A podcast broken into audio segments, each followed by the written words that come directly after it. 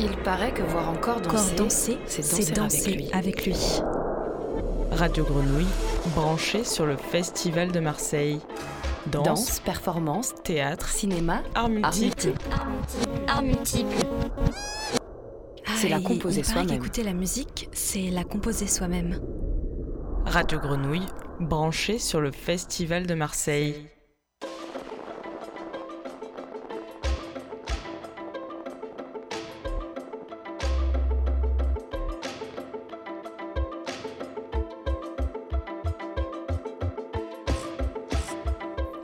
Bonjour auditoris, vous êtes branchés sur le 88.8 avec nous.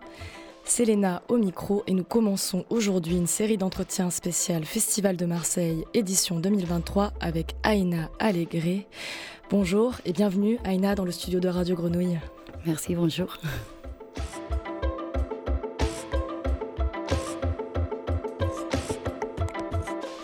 Entre danse, théâtre et musique, votre travail trouve son centre de gravité autour du corps, avec l'écriture chorégraphique couplée à plusieurs médias.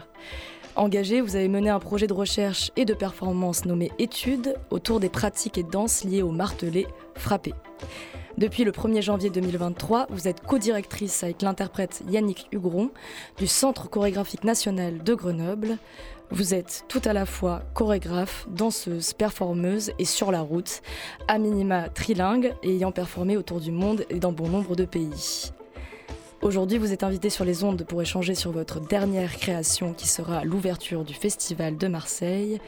Il s'agit de Parade et Désobéissance, coproduite par le Centre chorégraphique national de Grenoble et Studio Fictif les samedis 17 juin et dimanche 18 juin à 20h. Nous reparlerons plus tard et plus précisément du lieu parce qu'il a une particularité. Aïna Allegri, vous étiez, vous étiez programmée l'année dernière au Festival de Marseille édition 2022 pour présenter votre solo Roxa.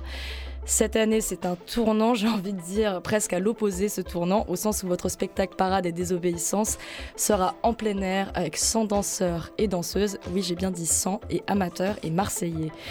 On voit grand, on imagine collectif avec ambition, 100 personnes, qui plus c'est amateur. Est-ce que c'est de la démesure, au moins en termes de travail? C'est de la démesure. Oui, c'est de la démesure. Mais c'est une belle démesure, je dirais. Oui, parce que là, quand on vous a accueilli à Radio Grenouille avant de commencer cet entretien, la première chose c'était de dire je suis épuisée. Parce que là, beaucoup de répétitions. Comment ça se passe euh, d'organiser euh, une représentation avec 100 danseurs? Hmm, C'est une expérience. C'est la première fois que je fais ça. Euh, on va dire, ça demande d'avoir une équipe noyau solide. Donc, je ce projet, je ne le porte pas seul. Il y a toute une équipe qui est avec moi. Euh, pour que, on va dire, pour que, en termes d'organisation, tout soit, on va dire, très fluide, malgré cette démesure. Et, hum, et, oui, ce qui est épuisant, c'est pas juste connaissance, c'est aussi qu'on travaille dans un lieu qui est très particulier. Euh, voilà. on, se, on, se, le garde un petit peu pour une partie de l'interview. D'ailleurs, pour prévenir les, les, personnes qui nous écoutent, il y a des chances qu'à un moment, on glisse du vouvoiement au tutoiement. C'est ce qu'on se disait avant de, de lancer euh, le clap, de commencer cet entretien, puisqu'on entend euh, à ton accent, votre accent, on va voir jusqu'où on va dans l'interview, que donc euh, tu, tu es espagnol. Et euh, bon, tu as quand même un bagage ici en France. Là, euh, la particularité euh, de ce que tu prépares ici à Marseille, c'est donc effectivement ces 100 danseurs amateurs et marseillais. comment ça s'est passé aussi en termes de casting au niveau de la diversité des corps et des expériences chorégraphiques? Parce que toi, tu as une sacrée expérience chorégraphique en mm. amont de ça. En fait, ça fait un moment que je rêvais quand même de faire un projet, un grand projet. Et et l'année dernière, quand je suis venue jouer donc Rausha euh, au Festival de Marseille, on discutait avec Marie euh, de l'idée voilà, de proposer une pièce, une grande pièce euh, participative, donc avec des personnes qui ont une pratique ou pas de danse. Et j'ai voilà, beaucoup travaillé autour de, le corps qui se célèbre dans mes précédents projets. Je m'intéresse beaucoup à la notion de collectif ou de voilà, comment se mettre ensemble, comment à travers la danse, à travers le mouvement, on se met ensemble, comment on construit des moments collectifs, même s'ils sont éphémères. comment on prend l'espace public. Ça, c'est quelque chose qui m'intéresse encore, même si au final, Souvent, je me trouve à créer des pièces pour des plateaux, mais j'ai besoin toujours de comprendre comment la danse se passe ailleurs que les plateaux ou que dans les studios de danse. Et voilà, et avec un échange avec Marie Didier, donc la directrice du Festival euh, de Marseille, voilà, il y a eu une envie très forte de dire et, et, si on fait un spectacle Et on invite 100 personnes à participer à ce spectacle. Et. Euh, il y avait cette, cette envie très fort aussi d'ouvrir les portes dans le sens de dire, euh, voilà, on invite à, participer toute personne qui a du désir avant tout. Donc, euh, en dehors de s'ils ont une pratique ou pas, en dehors de l'âge, du parcours, voilà, le désir. Mais d'ailleurs, en parlant de désir, je trouve que là, rien que sur la programmation du Festival de Marseille, qu'elle soit celle de l'année dernière ou cette année, ça témoigne d'un désir euh, double, multiple euh, de ta part, euh, de d'abord présenter un solo puis là, sans danseur. Bon, évidemment, tu as une carrière qui est déjà euh, prolifique et donc tu as déjà dirigé, euh, mis en scène avec euh, plusieurs danseurs, mais pas dans cette mesure-là. Et donc, comment tu répartis ce travail? Est-ce que tu arrives à, vraiment être en présence constamment avec ces 100 danseurs sur les, répétitions ou ça se répartit, ça, ça se divise? Hmm. En fait, on a, donc on a beaucoup penser une certaine, certaine méthode de travail en amont. Et j'ai invité euh, trois, pardon, quatre euh, danseuses, danseurs que j'appelle les passeurs.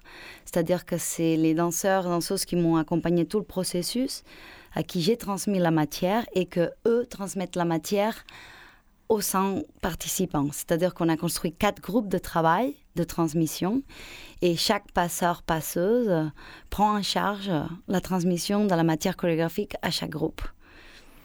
Et euh, je l'ai évoqué euh, dans l'introduction de l'émission, euh, tu as fait des recherches sur marteler, frapper, et le titre de cette création, c'est Parade et désobéissance. Est-ce qu'il y a un lien entre les recherches que tu as fait avant et là, désobéissance Parce que désobéir, c'est taper juste ou être à la marge C'est intéressant. En fait, je pense que dans justement la recherche euh, autour de marteler, donc ce, qu'on ce que j'appelle étude, c'est arrivé parce que je me rends compte que je martèle tout le temps dans mon travail, mais de manière très inconsciente. quand j'appelle martel, c'est que voilà, j'ai besoin soit de sauter, soit d'utiliser le sol, soit de fouetter, percuter, euh, créer du rythme avec le corps, euh, travailler la fulgurance ou euh, voilà le secouer. Tout ça, ça m'amène à ce geste-là qui parfois peut être un geste revendicatif ou qui est là pour faire du bruit ou qui est là pour euh, montrer une énergie, une colère ou, même euh, pour créer de la musique, du rythme, de la percussion. Voilà, le martelet, moi, m'intéresse parce que c'est vraiment, on va dire, un geste, une action qui est très, on va dire, qui vient déclencher plein d'états de corps, plein de couleurs, plein de monde quelque part. Et euh, pour les parades et désobéissances, je pense que ce projet, en tout cas, je commençais à imaginer ce projet euh, dans une période, on va dire, post-pandémique. Et euh, il y avait ce, désir de rêver grand et beaucoup, parce qu'on était très freinés et il y avait un grand besoin de, à nouveau de prendre l'espace public et, et, me dire oui, oui, oui, il faut qu'on continue à faire des choses euh, de manière collective. C'est pas possible. Hein. On, oui, peut pas, voilà, de se ressaisir voilà, de cet espace qui, euh, dont on a été privé. Exactement, et qui est le nôtre. Et bien sûr. Puis euh, là, c'est le parfait moment pour qu'on parle de ce fameux lieu donc, que je, je, voulais révéler parce qu'il y a une dimension historique. Donc cette spécificité extraordinaire pour Parade et Désobéissance, c'est l'ouverture du fort Saint-Nicolas ou fort d'Entrecasteaux alias la citadelle de Marseille. Euh, donc euh, c'est euh, un, endroit qui n'a pas été ouvert au public. On est obligé de remonter historiquement. Donc c'est un site de 5 hectares qui surplombe le vieux port, qui est classé monument historique depuis 1969 et là qui est en restauration.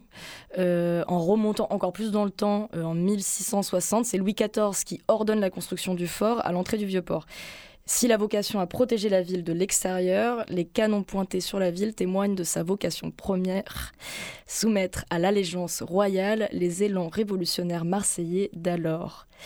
Le Fort Saint-Jean est symbole de l'autorité royale et sera par conséquent partiellement démonté par les citoyens à la Révolution et ses pierres employées à la construction du quartier du Panier. Donc c'est un symbole militaire, c'est un symbole royal qui a été euh, témoin de la Révolution. Euh, là, il a été repris par une association qui, a, donc est le projet Citadelle de Marseille et qui a l'ambition d'en faire un lieu de patrimoine, mais surtout de culture. Euh, donc euh, non seulement c'est super fort en termes de symbole, c'est aussi une grande responsabilité d'être la première manifestation artistique avec ce spectacle. Et euh, évidemment vient la question, bah, la dimension épique et du, de la partie révolution. qu'il y a au sein de Parade et Désobéissance. Est-ce que c'est vraiment en écho avec l'histoire du lieu, ce qui va être proposé? C'est-à-dire que quelque part, en fait, quand on cherchait le lieu pour cette pièce, et on était visiter ce lieu, donc le, fort, euh, je trouvais ça hyper intéressant par contraste, parce que moi j'imaginais vraiment travailler sur la notion de la parade, la notion de, voilà, de, de, de, corps qui se célèbre, de, travailler une chorégraphie qui à la fois, euh, quelque part, solennelle qui s'impose, mais à la fois qui devient festive, qui, qui, qui, qui génère euh, la pulse, la pulsation collective, le rythme, l'énergie collective. Et, hum, et, quand j'ai visité ce fort, je me suis dit, ah, mais c'est hyper intéressant parce que l'architecture est magnifique.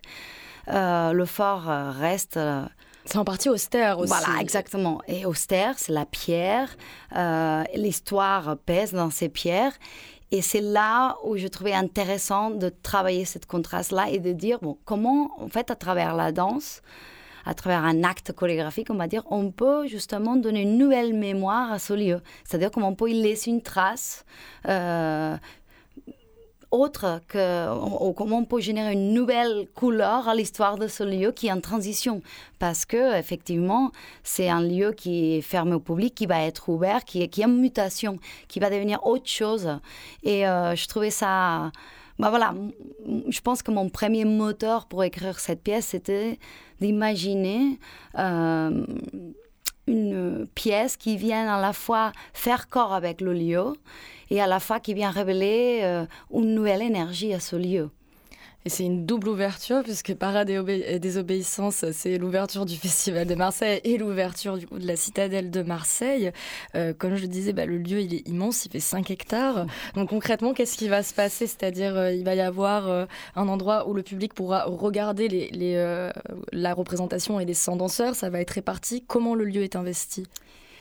Il n'est pas facile ce lieu. Hein et Malheureusement, on ne le sait pas. On n'a pas eu la chance encore d'aller le visiter. Fais-nous une description. Voilà, il est, il, est, il est, assez magnifique parce que c'est à la fois un peu labyrinthique. Il y a plusieurs euh, espaces dans l'espace.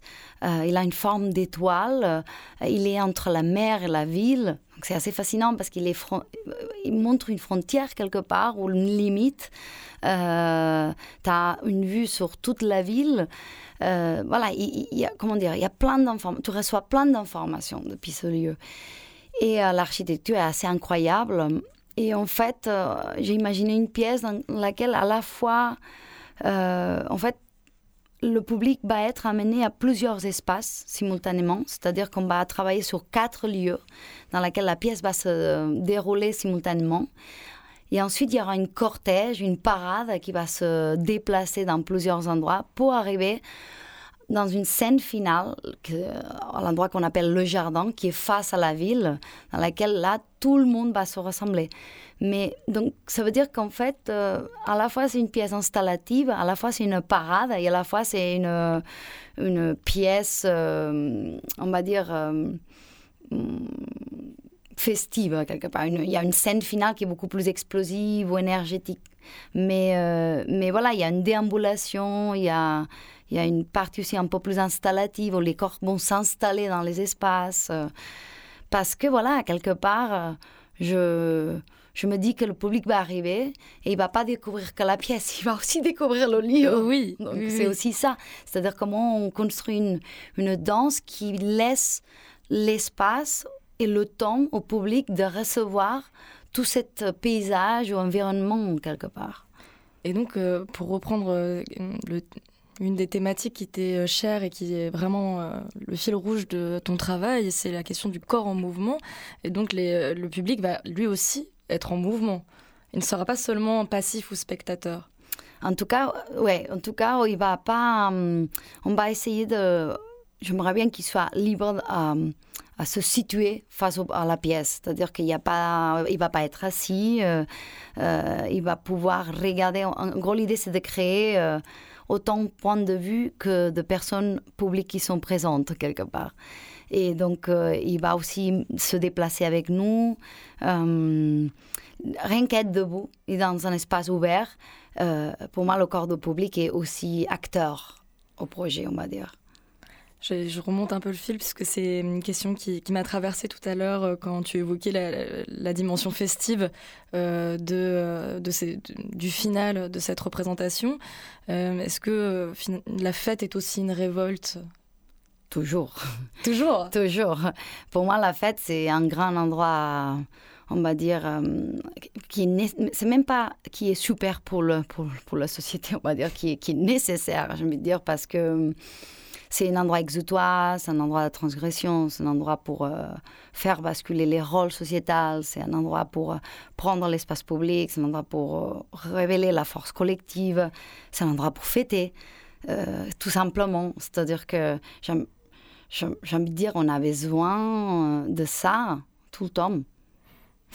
D'ailleurs, c'est une des premières choses qui nous a été interdite à cette, époque où les rassemblements euh, euh, étaient proscrits. Euh, qui dit fête, révolte, et dans tous les cas, c'est le, le, mouvement global, c'est plusieurs corps. Ici, il y aura une vraie diversité, que ce soit donc au niveau des pratiques et, des corps. Est-ce que cette diversité, elle est à l'image de notre société? C'est des corps qui doivent être autonomes ou qui battent à l'unisson pour ne faire qu'un? On est une recherche d'unité ou au contraire de multiplicité à travers ce spectacle? Moi, j'aime dire que c'est les deux. Je pense que c'est il y a un mouvement qui est qui est double parce que en fait, c'est comment écrire euh, une pièce dans laquelle tout le monde puisse euh, être, euh, on va dire, à l'aise, que tout le monde puisse l'apporter avec on va dire, euh, joie. et, donc, euh, ça veut dire que tu dois créer l'espace pour que tout le monde puisse euh, s'approprier de la, de la pièce, de la chorégraphie, de la matière physique. Et à la fois, c'est aussi une pièce qui, j'ai l'impression qu'on essaye quand même de, de travailler, non pas l'unisson, mais de, de, se dire, bon, comment on peut faire pour être ensemble. Et moi, je trouve ça quand même à la fois très archaïque comme idée, mais très belle encore. C'est-à-dire comment on peut faire pour être ensemble, alors qu'être ensemble, c'est complexe. En fait, c'est là où il y a le double mouvement, c'est-à-dire laisser la place à la multiplicité des corps, d'histoires de corps, de parcours, de vie, et à la fois comment justement à travers la danse, à travers la musique, euh, on, on, essaye de se mettre ensemble, on essaye de créer des organismes ou créer des constellations, des configurations, des, des mouvements qui nous permettent d'être euh, l'espace d'une seconde, euh, vivre une sorte de d'extase collective parce qu'on est ensemble à un endroit. D'où l'expression faire corps. Voilà. J'aime bien. Euh, ça évoque aussi la, dimension sonore, puisque bon, un aussi grand groupe de personnes qui performent, c'est, ça fait du bruit, ça fait du son. Mm. Euh, comment euh, comment c'est pensé ça d'un point de vue de la mise en scène? Est-ce qu'il va y avoir de la musique ou est-ce que c'est seulement les, bruits, des mouvements et des corps? C'est un peu les deux, parce qu'en général, je travaille beaucoup beaucoup avec la musique. Elle est très très, on va dire, la musique vient dans mon travail vient toujours à la fois percuter les corps des danseuses, danseurs, mais aussi les corps du public. C'est, c'est, c'est, je, je, travaille sur l'idée d'espace sonore, de musique, de rythme, de percussion, dans le sens de percuter les corps. Marteler. Marteler, encore une fois, exactement. Euh, et là, dans cet espace, quand j'ai fait les premières recherches, euh, je sentais que je ne pouvais pas envahir de manière si franche et immédiate euh, l'environnement sonore du lieu avec de la musique. Donc, en fait, l'idée, c'est... Euh, il y a un peu les deux. C'est-à-dire que je pense qu'on va faire une, partie de la pièce, il y aura une expérience euh, euh, d'une matière chorégraphique sans musique, qu'avec le son environnant, qui est déjà très dense, très riche. Et petit à petit, la musique va arriver, mais plus comme une pulse, comme, comme un moteur pour rentrer dans le rythme. Donc, Bon, ça c'est quelque chose que j'essaie de travailler tout le temps aussi, c'est-à-dire comment les danseuses-danseurs révèlent la musique interne des corps et comment à la fois il y a une musique externe qui vient s'approprier des corps aussi. Et c'est en, tout cas un, monument, j'ai envie de dire. En tout cas, c'est une charge de travail énorme de, d'envisager un, spectacle de cette dimension-là, qui plus avec cette spécificité de ce lieu sur tous les plans. Euh, est-ce qu'il y a une, frustration à se dire qu'il y a une part d'éphémère là-dedans, puisque ces deux représentations, c'est spécifique au lieu euh, C'est frustrant ou au contraire, c'est beau, c'est bouleversant C'est les deux? Hmm. Non, je dirais pas que c'est frustrant. Il y a, il y a quelque chose de l'ordre de... Bah, le spectacle vivant, c'est toujours ça, hein, parce que même quand on fait la même pièce, c'est jamais la même pièce. Donc, euh, mm. après, voilà, il y a...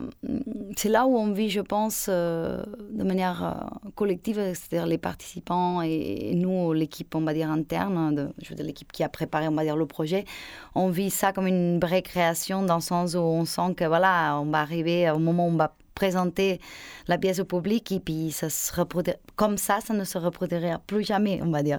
Donc il y a quelque chose de, qui est plutôt de l'ordre de, hmm, comment peut dire ça, très... Euh, très intrigant, euh, euh, très voilà mystérieux. C'est presque comme la quête au trésor euh, quelque part. Non? On fait une création, on, cherche, on cherche. Donc et donc et c'est là où bah, il y a de la magie. Quoi. On va dire que là samedi on va révéler la pièce et et il y a quelque chose de très éphémère et presque mystérieux parce que on ne sait pas non plus comment le public va recevoir ce lieu, cette pièce, comment il va déambuler non plus parce que le lieu est assez impressionnant. Non, je dirais pas que c'est frustrant, pas du tout. Et en plus, euh, comment dire? Non, c'est, c'est, là où j'ai envie de dire, quelque part, on va laisser dans ce lieu une certaine mémoire et c'est ça. Je dire la part indélébile. Exactement. et oui, puisque c'est la, ça va être vraiment la première fois où le lieu va recevoir euh, une, représentation artistique et plus généralement beaucoup de public. Là, il y a eu une visite euh, publique en tout petit groupe, je crois, la semaine dernière, puisque ce, projet de rénovation euh, de la citadelle euh, devait faire son ouverture là au printemps. Donc c'est extrêmement frais. Donc ça restera dans les murs de la citadelle, sans doute des, des parades et désobéissances. On l'espère. Bah oui, on l'espère. Donc là, au moment où nous enregistrons euh, cet entretien, euh, euh, vous êtes tous et toutes encore dans les préparatifs, dans les répétitions, puisque c'est une création originale. Est-ce que là, qu'est-ce qui reste encore devant à fignoler, à développer, puisqu'on sait que les créations, c'est jusqu'au jour de la représentation que ça se joue, ce processus? Ah, bonne question. En gros, on a quatre jours, on va dire, avec la générale. Et euh, il y a la possibilité encore de beaucoup de changements. C'est-à-dire que... La part de mystère. bah voilà, on, a, on, va dire que... J'ai envie de dire, il, il, nous reste à affiner des choses et à muscler la pièce. C'est-à-dire qu'on a trouvé... On a, on, va, on a le... On a la pièce, mais là, il faut la muscler. C'est-à-dire, il faut, faut surtout se la, pratiquer avec le lieu, puisque finalement, c'est dimanche dernier la première fois qu'on a, on pratiqué la structure, la pièce dans ce lieu. Et là, il faut, comment dire, ouais, la pratiquer encore plus pour euh, trouver euh, toutes les nuances et, finir de faire corps avec cette architecture si, si, si, si, puissante, on va dire. Hmm. Chaque année, nous faisons avec le Festival de Marseille une playlist euh, pensée par les artistes programmés. Euh, donc, on vous demande aux artistes de choisir des musiques. Vous en avez choisi trois. Euh, évidemment, j'ai choisi celle qui est la plus longue. C'est Positivismo de Reboledo. Vous l'entendez derrière ma voix. C'est un morceau de presque 8 minutes, très progressif, rythmé qui monte en puissance. pourquoi ce choix et est-ce à l'image de ce qui va se passer ce week-end? Hmm. Bonne question. Euh, peut-être que c'est un peu en image de ce qui va se passer ce week-end, parce qu'il est progressif, parce qu'il a une montée douce, euh, parce qu'il est répétitif. Et je travaille beaucoup avec la répétition. Alors, justement, l'autre jour, on parlait de ça, c'est-à-dire que la répétition, j'aime bien l'utiliser quand elle devient progressive et, quand elle permet de transformer l'énergie, euh, le corps, la danse elle-même. Quand la répétition devient mécanique, militaire, on va dire, c'est là où elle m'intéresse un peu moins. Et effectivement, tout, tout, ce qui est la musique répétitive, pour moi, elle est une très belle porte d'entrée pour mettre le corps dans un, en mouvement, euh, dans un état qui pourrait être peut-être... Euh, de l'ordre de la transe On peut dire ça, une transe, euh, ou en tout cas un état légèrement modifié, dans le sens où, voilà, où, la, où on se met très au, présent et que, et que voilà, on, on dépasse une certaine fatigue et qu'après cette fatigue, il y a une autre énergie qui s'ouvre. Euh, et c'est quand même voilà un morceau que j'utilise beaucoup pour justement me mettre en mouvement. Je travaille beaucoup avec ce morceau quand, quand je donne des workshops. Euh, et justement pour parler beaucoup de la répétition. Il y a, oui, dans la pièce euh, Parade, il y, a, il y, a, un long moment de répétition et des pas qui se répètent, qui insistent, qui persistent. J'aime beaucoup cette idée aussi que des fois, on peut passer par des étapes où on est ennuyé, on s'ennuie un peu. Et en fait, après, après cette sensation-là, il y a une nouvelle, euh, un nouveau cycle qui démarre dans lequel on est à nouveau euh, ouvert à, toute expérience. Mais des fois, ça passe euh, par l'énuiement, on va dire. Merci à Aina Légré d'être venue dans le studio de Radio Grenouille et ça donne extrêmement envie de découvrir ce lieu mystérieux avec cette pièce titanesque qui va se passer. Merci à vous. Pour rappel, Parade et désobéissance est un spectacle programmé dans le cadre du Festival de Marseille. Ça se passe à la Citadelle, le fort d'Entrecasteaux, les samedis 17 juin et dimanche 18 juin à 20h. Il faut venir un petit peu avant. Vous pouvez retrouver l'ensemble des informations sur le site du festival sur l'adresse festivaldemarseille Et bonne écoute sur les ondes du triple 8 de Radio Grenouille.